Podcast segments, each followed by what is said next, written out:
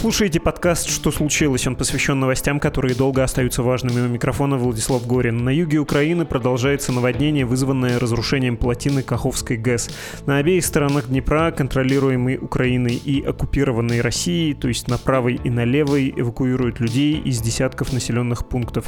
Дело происходит фактически на линии фронта, потому что Днепр и есть эта самая линия фронта. Что происходит на обеих сторонах Днепра, правом, подконтрольном Украине, и левом, занятом Россией? Во-первых, люди спасаются сами, как могут. Учитывая, что вода стала прибывать ночью и целые города оказались затоплены полностью, все еще множество людей не остается ничего другого, кроме как ждать на крыше своего дома спасения. Точнее, сперва звать на помощь с телефона, а потом ждать. Помогают экстренные службы и волонтеры. Волонтеры сейчас те люди, которые хорошо осведомлены о происходящем, вернее, осведомлены и готовы рассказывать об этом.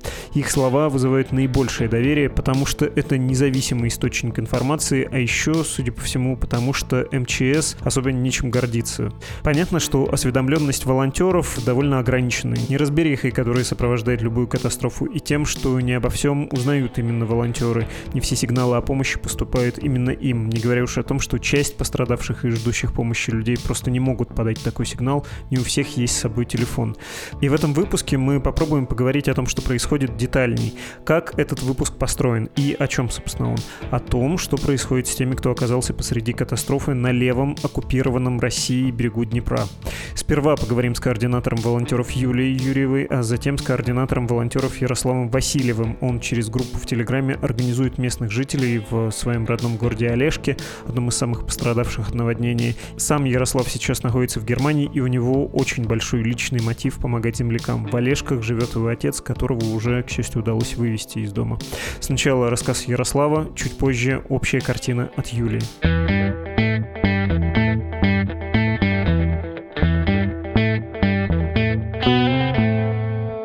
Когда все это произошло, еще утром пытался как-то отца вывести, он отказывался, не думал, что будет так, как произошло. Но в дальнейшем уже просто не было возможности оттуда выехать ни на машине, никак. И он застрял. Сначала он был просто в доме, затем уже на чердаке ночевал перебрался на чердак, и там ему пришлось заночевать э, ночь одну. На следующее утро уже наши ребята его спасли. Ему 56, он был строителем, пережил два инсульта. Ну, где-то недели три назад был второй. А я, я нахожусь в Германии, работаю, уехал еще в январе 22 На данный момент он у друзей, там же в центре, там есть многоэтажные дома, они сидят там, но там и нет воды. Вечером 6 числа я пришел с работы, пытался найти, ну, когда уровень воды поднялся, я пытался найти какую-то эвакуацию местную там или что-то подобное, но найти ничего не удалось, кроме одного номера МЧС, который просто принимал заявки, но не было информации, делают они что-то или не делают, потому что ни один человек не отписался о том, что кого-то там спасли. И в дальнейшем э, я решил, что ну так они будут долго спасать, а отца надо как-то забирать. Мы создали группу, тем более существует еще много людей, кроме него. Я создал группу местную для того, чтобы сгруппироваться, писал по пабликам, по соцсетям, чтобы организоваться совместными усилиями, начать как-то что-то делать, спасать людей. Эта группа, это в Телеграме группа общая. Начиналось все с малого, то есть я ее создал в первые там часы, туда уже набегло примерно около тысячи человек. Начали подключаться волонтеры, информация начала распространяться. Ночью 6 числа на 7 число мы уже начали искать местных жителей, спрашивать, ну, все в паблике, мы спрашивали у людей, где мы можем найти лодки, нашли свободных ребят, которые будут грести веслами собирали адреса, делали списки адресов, делали списки ребят, посылали их по адресам, они добирались когда-то вплавь, когда-то просто по суше и пытались найти хоть какие-то лодки. Было около пяти человек всего, и было около десяти лодок найденных. И к утру только около 5.30 утра была спасена первая семья с помощью одного из парней. Сколько за это время еще удалось э, семей вывести? Сотни, сотни людей. Утром 7 числа уже пошло все немножечко поярче, потому что поначалу ко мне обращались СМИ, но как-то было не до этого, и никаких интервью не давал. Но ночью ко мне снова обращались, и мы решили дать огласку. Связались с какими-то журналистами каких-то газет, я уже не помню, кто это был. Мы начали давать огласку, давали интервью, то есть это пошло в массы, затем гораздо большее количество волонтеров, людей, добровольцев начали связываться. Везде по всем группам был мой контакт, поэтому все обращались ко мне, спрашивали, какую помощь они могут предоставить, предлагали лодки, предлагали физическую помощь людей, то есть как-то так. И утром 7 числа у нас уже было порядка 10 лодок, к обеду около 15-20 лодок, и на данный момент у нас их около 40, может 50, я точного количества не знаю. Это все местные жители, и был вариант, много людей хотели заехать помочь. Это было бы вообще прекрасно, мы бы качественно все организовали, гораздо лучше, чем есть сейчас, потому что сейчас все очень хаотично, мало связи, мало координации, волонтеров не пропускают в город Олежки, не выпускают из города Олежки и просто людей, не выпускали, причем еще с того момента, когда там еще не было воды, не пропускали людей без русских паспортов. И такая ситуация. Волонтеров не впускают, людей не выпускают, не впускают наши лодки. Сначала не было никаких аргументов. По данным на сегодняшний день со мной связывались. И причина того, что нам препятствуют, это они думают, что мы все диверсанты, и мы сейчас эти лодки, значит, передадим воякам и так далее. А при этом сами военные каким-то образом помогают, или они просто на блокпостах стоят? Я имею в виду российскую армию, конечно, Двое суток вообще не было никакого движения. Только вчера за все время один из э, ребят, э, который ну, на лодках плавал, один из ребят только сообщил об одной лодке, замеченной МЧС. И также есть информация, МЧСники не брали людей без русских паспортов, это уже подтвержденное. В смысле буквально оставляли на крышах, вот на доме, подплыли и не взяли? Буквально спрашивали, есть ли паспорт, и если нет, то они не брали. Именно из-за того, что паспорта нет, не потому что лодка была перегружена, не по какой-то другой причине. Вот, я передаю из уст в уста, скажем так. Это не прямой контакт, это мне звонила женщина. Сказала, мы туда посылали лодки на ту улицу. Лодки были резиновые, то есть малое количество людей удалось оттуда забрать, и это отдаленный район. А сегодня она звонила, сказала, что была еще лодка, но они спросили, есть ли паспорта или нет. Ну, наши ребята этого бы не спросили, это сто процентов, потому что там среди наших ребят все местные жители. Скорее всего, это были МЧСники. Я у нее спросил, были ли это МЧСники, она сказала, что она не знает. Она связывается напрямую с родственниками, которые там сидят, родственники на крыше. И дословно они сказали, что с лодки спросили, есть ли у нас паспорта русские, ответили, что нет, и там 14 человек, есть и дети, и пожилые люди. Они все еще там? На данный момент не знаю, может быть, я посылал информацию ребятам, может, кто-то уже поплыл по них. После того, как э, забирают человека из дома, куда его отправляют и есть ли куда, собственно, отправлять? Вот всего 50 лодок, это только Олежки, а также есть еще ряд населенных пунктов других, которые я тоже зацепил. Это Кардашинка, Голая пристань. В общей сумме около 9 штук. Больше тысячи заявок только через чат на интерактивной карте. У нас есть карта специальная, там девушки вносят данные, там все адреса отмечены. То есть ресурсов мало, и пока мы вывозим просто в центр Олеша, где не подтоплено, то есть на сушу, просто на сушу. Дальнейшей эвакуацией не занимаемся, нет на это ресурсов, потому что надо снова вести людей на лодках уже до другого пункта, где их заберет автобус. И то автобусы не пропускают, допустим, на том же населенном пункте Раденск с Крыма не пропускают, и на Крым не пропускают людей без паспортов. История очень много, я мог бы рассказывать целый час, но нет на это времени. Есть история, а, есть там улица Нижняя, это улица, которая ближе к речке, то есть по рельефу она как бы в низинке находится, критическая, и оттуда поступало очень много заявок. Сегодня послали мы туда пять лодок с ребятами, и там было МЧС, они их не пропустили на Софийской, до улицы Нижней еще. Они их просто не пропустили в ту сторону, сказали развернуться, это было утром еще.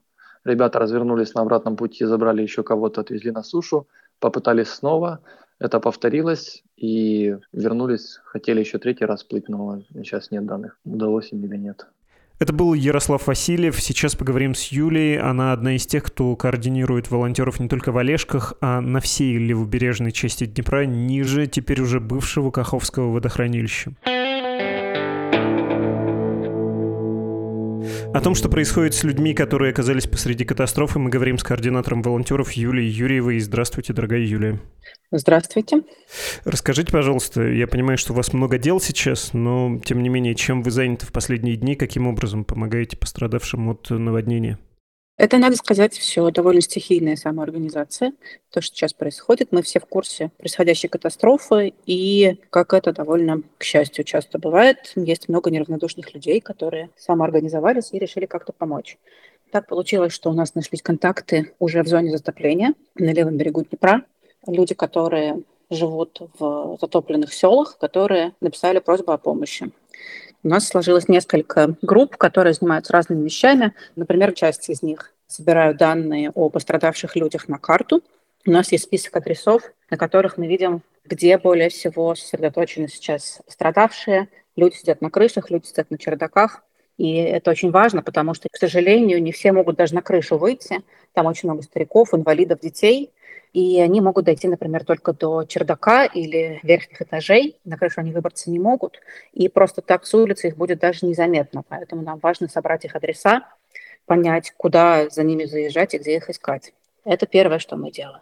Второе, мы сейчас пытаемся найти в Крыму, в окрестностях максимальное количество лодок, каких-то плавсредств, моторов, которые мы можем переправить в зону затопления.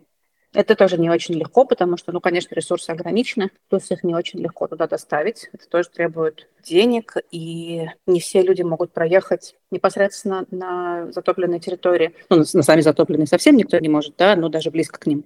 Поэтому в данный момент мы стараемся доставлять то, что у нас есть, лодки, средства какие-то, гуманитарную помощь, до ближайших населенных пунктов, например, Голой пристани или Скадовска, и уже оттуда по воде или как-то их переправлять дальше. В данный момент мы переправили определенное количество лодок, почти десяток, которые сейчас едут и забирают людей. Я понимаю, что вопрос этот нужно задавать очень аккуратно, но мы в 2023 году, понятно, что происходит в Украине между Россией и Украиной. Верно ли говорить, что то, чем вы занимаетесь, очевидное благо, да, очевидная помощь, это, тем не менее, деятельность, э, которая властями не то, что не сильно поддерживается, но даже и затрудняется.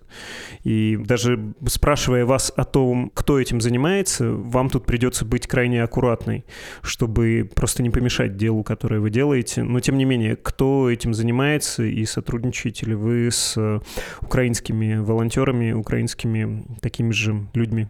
Нет, мы не сотрудничаем с украинскими волонтерами, и мне кажется, что это невозможно сейчас, потому что связи между берегами, в общем, нет. И возможности, например, переправляться с правого берега на левый тоже нету, потому что, к сожалению, это фронт, и там могут быть обстрелы, это совсем не то, что, конечно, в данный момент нам бы хотелось. Поэтому какие-то украинские организации с той стороны, к моему огромному сожалению, не могут никак подключиться к тому, что мы делаем. Со стороны левого берега это просто такие же вот неравнодушные люди, как я, которые скоординировались сами. Плюс там сейчас есть какие-то централизованные спасатели, там уже сейчас есть МЧС, но у них тоже, я так понимаю, примерно те же самые проблемы, им не хватает лодок, они что-то там делают, но, насколько я знаю, они тоже не очень хорошо укомплектованы. Я про это спросил, потому что перед записью вы поделились довольно жуткими документами. Первая — это таблица, кто к вам обратился, там 1748 записей, обращения, много указаний, дети или малоподвижные, лежачий, пожилой человек, возраст там 80 и больше. И часть этих записей, она на украинском языке. Ну и второй документ — это карта напротив Херсона и до дельты Днепра, где вот, собственно, населенный район, да, там выше по течению до Каховки собственно, лес, и там не так много населенных пунктов, а вот здесь, в этой населенной части, все в метках. Довольно жуткие, повторюсь, документы. Я поэтому спросил про украинских коллег. Может быть, информационно вы как-то обмениваетесь? Может быть, сигнал о помощи, который доходит до той стороны, потом возвращается к вам? Нет, это не так работает. У нас есть свои централизованные чаты, куда люди пишут сигнал о помощи, мы их забираем оттуда, потому что они на украинском совершенно нормально, там живут украинцы, они говорят на украинском. Да, это в основном, как я уже сказала, люди пожилые, это инвалиды, это какие-то люди, которые за последние полтора года оттуда не выехали, там остались по каким-то своим соображениям. И, конечно, это во многом из-за возраста или привычки. Это тоже, в общем, люди деревенские, которым просто тяжело.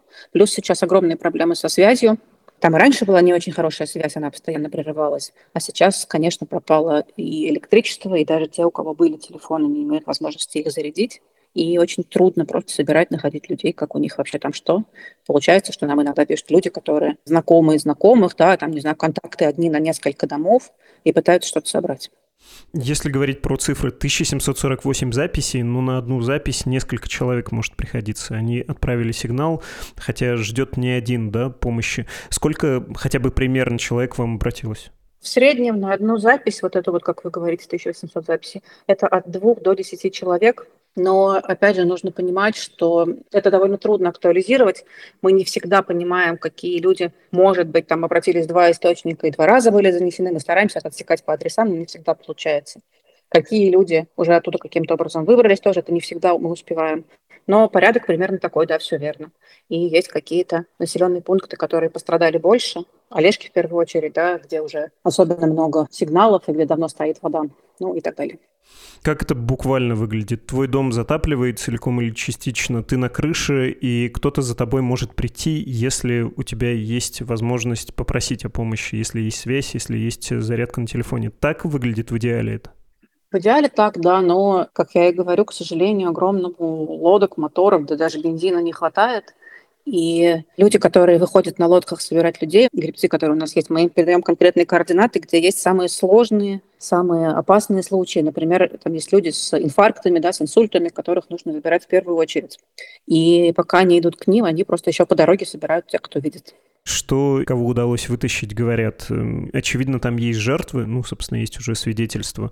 И, например, в важных историях можно про это почитать или на Медиазоне, или в Медузе. Но можно ли как-то оценить, что там происходит, поскольку, опять же, официальных источников не очень много, у независимых медиа тоже не очень здорово с получением информации. По правде, волонтеры сейчас источник актуальной и независимой информации оттуда.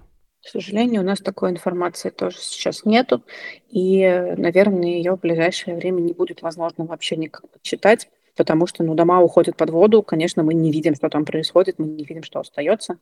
И люди, которые даже могут оттуда выбраться, которых мы вывозим, и не только мы, и МЧС, которые выбираются сами, они доезжают до каких-то других сел, до своих родственников и пока оседают у них. Ну, то есть они даже дальше особенно пока не едут. Поэтому обсуждать это, наверное, немного преждевременно. Плюс надо сказать, что ну, это же действительно деревенский регион, и это правда работает так, что у тебя есть там дом в одном селе и пяток родственников в 15 других селах, и люди сами организуются, сами идут к себе на помощь, пытаются выгрести на веслах, что там, я так понимаю, очень трудно, потому что вода быстрая и широкая, на веслах там практически не пройти, но они все равно как-то друг за друга пытаются цепляться и уплывать, и мы не очень понимаем, да, кто уехал, кто не уехал, тоже это сейчас трудно контролировать. Что делают власти? Я все эти часы, вот пару дней, вижу даже в соцсетях перепосты, сообщения с буквальными просьбами о помощи. Вот мы сидим, спасите, нас там 8 человек, трое из них дети, например, было такое сообщение. И я понимаю, что по таким вещам нельзя судить о том, что там происходит, как и, наверное, по вашей таблице, но у меня сложилось впечатление, что там большие проблемы со спасательной операцией, если она вообще есть. Я имею в виду не волонтерскую, не самую организацию, а вот действия государственных органов. Это ложное впечатление или нет? Я, поскольку человек не на месте, я, наверное, авторитетно про это говорить не могу. Но из того, что я точно могу сказать, там точно есть МЧС, но я не очень понимаю, в каком сейчас объеме. Мы все не очень это понимаем. Они точно так же, люди из МЧС, пишут какие-то призывы о помощи, им не хватает ресурсов, они недоукомплектованы лодками и моторами точно так же. И я так понимаю, что у них тоже нет особенной возможности активно помогать. Плюс, да, на дорогах стоят блокпосты, это тоже затрудняет ситуацию. Про действия армии, да, хотелось отдельно поговорить. А эти блокпосты, ну, опять же, то, что я читал, в общем-то, мешают, потому что человек даже не может из зоны бедствия выехать, ему могут сказать, нет российских документов, э, до свидания. Каким образом ведет себя армия, как вот этот э, военный режим сказывается на спасательной операции? Ну, опять же, про выезд я не могу сказать, у меня нет точных про это данных. А про въезд, да, конечно, через блокпосты мы не можем проехать, мы не можем провести нашу помощь или лодки. Для этого нужно специальное разрешение или есть там какие-то отдельные аккредитованный транспорт, который может проезжать. Но, опять же, мы не всегда знаем, почему это происходит. Ну, то есть про некоторые районы, возможно, это потому, что там, правда, слишком затоплено нельзя проехать. Армия участвует каким-то образом в спасательной операции? Насколько я знаю, нет из э, государственных структур там МЧС. Тогда простите, что несколько суммирую, несколько повторяюсь. Если вы собрали лодки и вы туда не можете добраться, вы отдаете обычно МЧС. Какую-то часть, да, мы можем отдавать МЧС, но сейчас пока мы скорее отдаем их волонтерам, которые у нас есть на месте. Это жители этих же деревень, которые у нас есть договоренности. Мы доезжаем до, например, Голой пристани, а оттуда они идут по воде. В чем у них э, нужда помимо лодок, моторов, понятно, и бензина? Когда происходит наводнение, ясно, что человек залезает к себе на крышу, и у него нет возможности даже попить нормально. Это парадоксально, но кругом вода, но ее нельзя пить. Да? Животные, кладбище, нефтепродукты, все что угодно в этой воде содержится. Это просто не питьевая вода. И пища, что еще нужно? Так и есть, да. Из того, что мы отправляем сейчас в первую очередь, кроме лодок, это, конечно, бензин, это питьевая вода, это какая-то простая базовая еда, одеяло, которым можно согреться, потому что, несмотря на то, что сейчас лето, но все равно у людей уже может быть переохлаждение и какие-то базовые медикаменты, хотя бы средства от давления, которые могут их там как-то поддержать. Логистически это все в Крыму ближе всего сделать или удается из Центральной России что-то найти?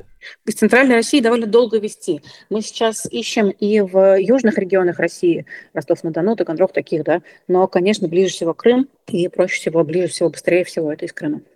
При этом, что говорят волонтеры о, собственно, войне стреляют. Опять же, я могу ориентироваться на то, что публикуется в медиа.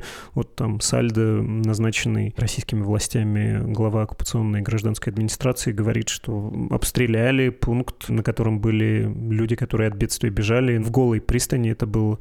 И я тоже не могу оценить, насколько это существенный фактор. Занимаются ли армии в том месте противостоянием или им есть чем другим заняться? Да, до нас доходит информация, стреляют. Перед нами-то они не отчитываются, мы не знаем, почему они стреляют, из какой стороны и как это вообще все происходит. Мы только знаем, из каких точек начинают поступать сообщения, что началась стрельба. Например, с утра это было. И оттуда начали поступать сигналы, что вы везите. Но при этом наши волонтеры говорят, что они сейчас туда проплыть не могут, потому что там стреляют. Куда людей, которых удалось вывести, доставляют? И есть ли проблемы с местами размещения? К сожалению, пока, наверное, тоже про это говорить рано. Люди из Херсонщины пока, в общем-то, особо не выезжают, как я и говорю, они останавливаются либо родственников в селах, либо в каких-то ПВРах там же, в Скадовске и соседних городах. Мы сейчас пытаемся находить каких-то людей, которые хотят ехать дальше, ввозить их можно с каким-то транспортом, но люди устали, напуганы и не уверены сразу, что они хотят дальше куда-то ехать, даже, например, в Крым. Поэтому пока это трудно говорить, тоже, наверное, через день-два будет понятнее.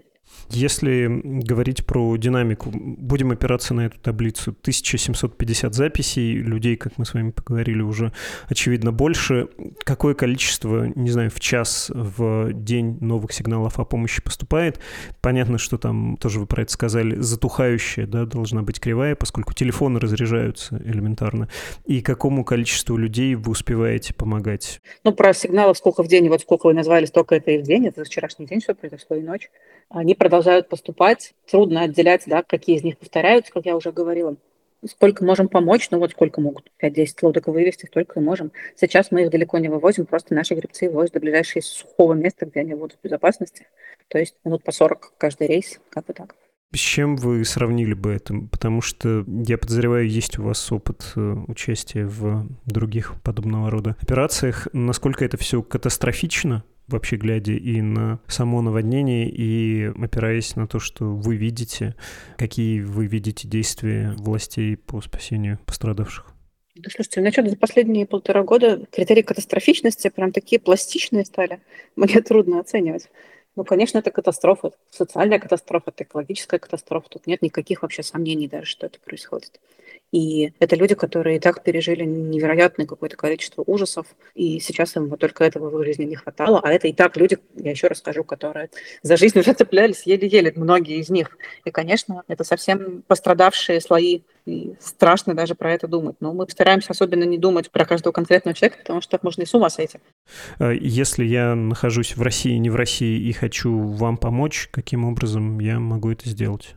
ну, точнее, не вам помочь, а, собственно, пострадавшим благодаря вам? Это проект Boosty, boosty.to. Наш сбор называется Helping, нижнее подчеркивание, Flag, нижнее подчеркивание, Victims. Если кто-то близко находится и хочет вам руками помочь, это бесполезно. Ну, в смысле, все равно не пропустят военные. Если это люди, которые находятся на затопленных территориях, конечно, это очень большая помощь. Если это люди, которые находятся за пределами Херсонщины, наверное, это уже менее важно. Ссылка на Boosty, о которой сейчас сказала Юлия, будет в описании к этому эпизоду. А этот эпизод заканчивается. А сейчас перейдем к прощанию.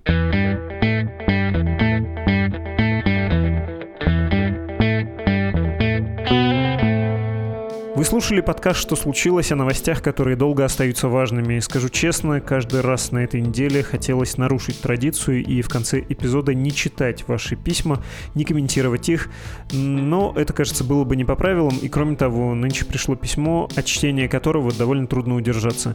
Потому что, как ни кокетничай, ваша поддержка и внимание — это то, что не дает распустить нюни, и вот это письмо, его написал Виктор из Аугсбурга, было именно таким, крайне поддерживающим. Читаю. Здравствуйте, Владислав. Я с удовольствием слушаю ваши подкасты, но пишу вам даже не поэтому. У моего брата Антона завтра день рождения, и он пожелал себе в качестве подарка донат Медузе. Мне кажется, это отличная идея, которую можно советовать слушателям. Если вы знаете людей, которые читают, слушают Медузу, можно поддержать за них их любимое издание, особенно если сами они в силу обстоятельств этого сделать не могут. И им будет приятно, и Медузе полезно. Либо Grüße, Виктор Аус Аугсбург. Не знаю, насколько это может стать популярным, дорогой Виктор, но очень трогательно. Не из-за денег, такое ни за какие деньги не купишь, а за поддержку. Спасибо вам и самое это главное. Антон, с днем рождения. Обнимаем вас всей редакции, и вы, если можете, обнимите Виктора и покрепче, чтобы он еле-еле мог покряхтеть свое цумги так. Адрес для связи с нами — подкаст собакамедуза.io, страницы, где можно поддержать Медузу финансово в честь дня рождения или без повода support.meduza.io и save.meduza.io. До скорого! thank you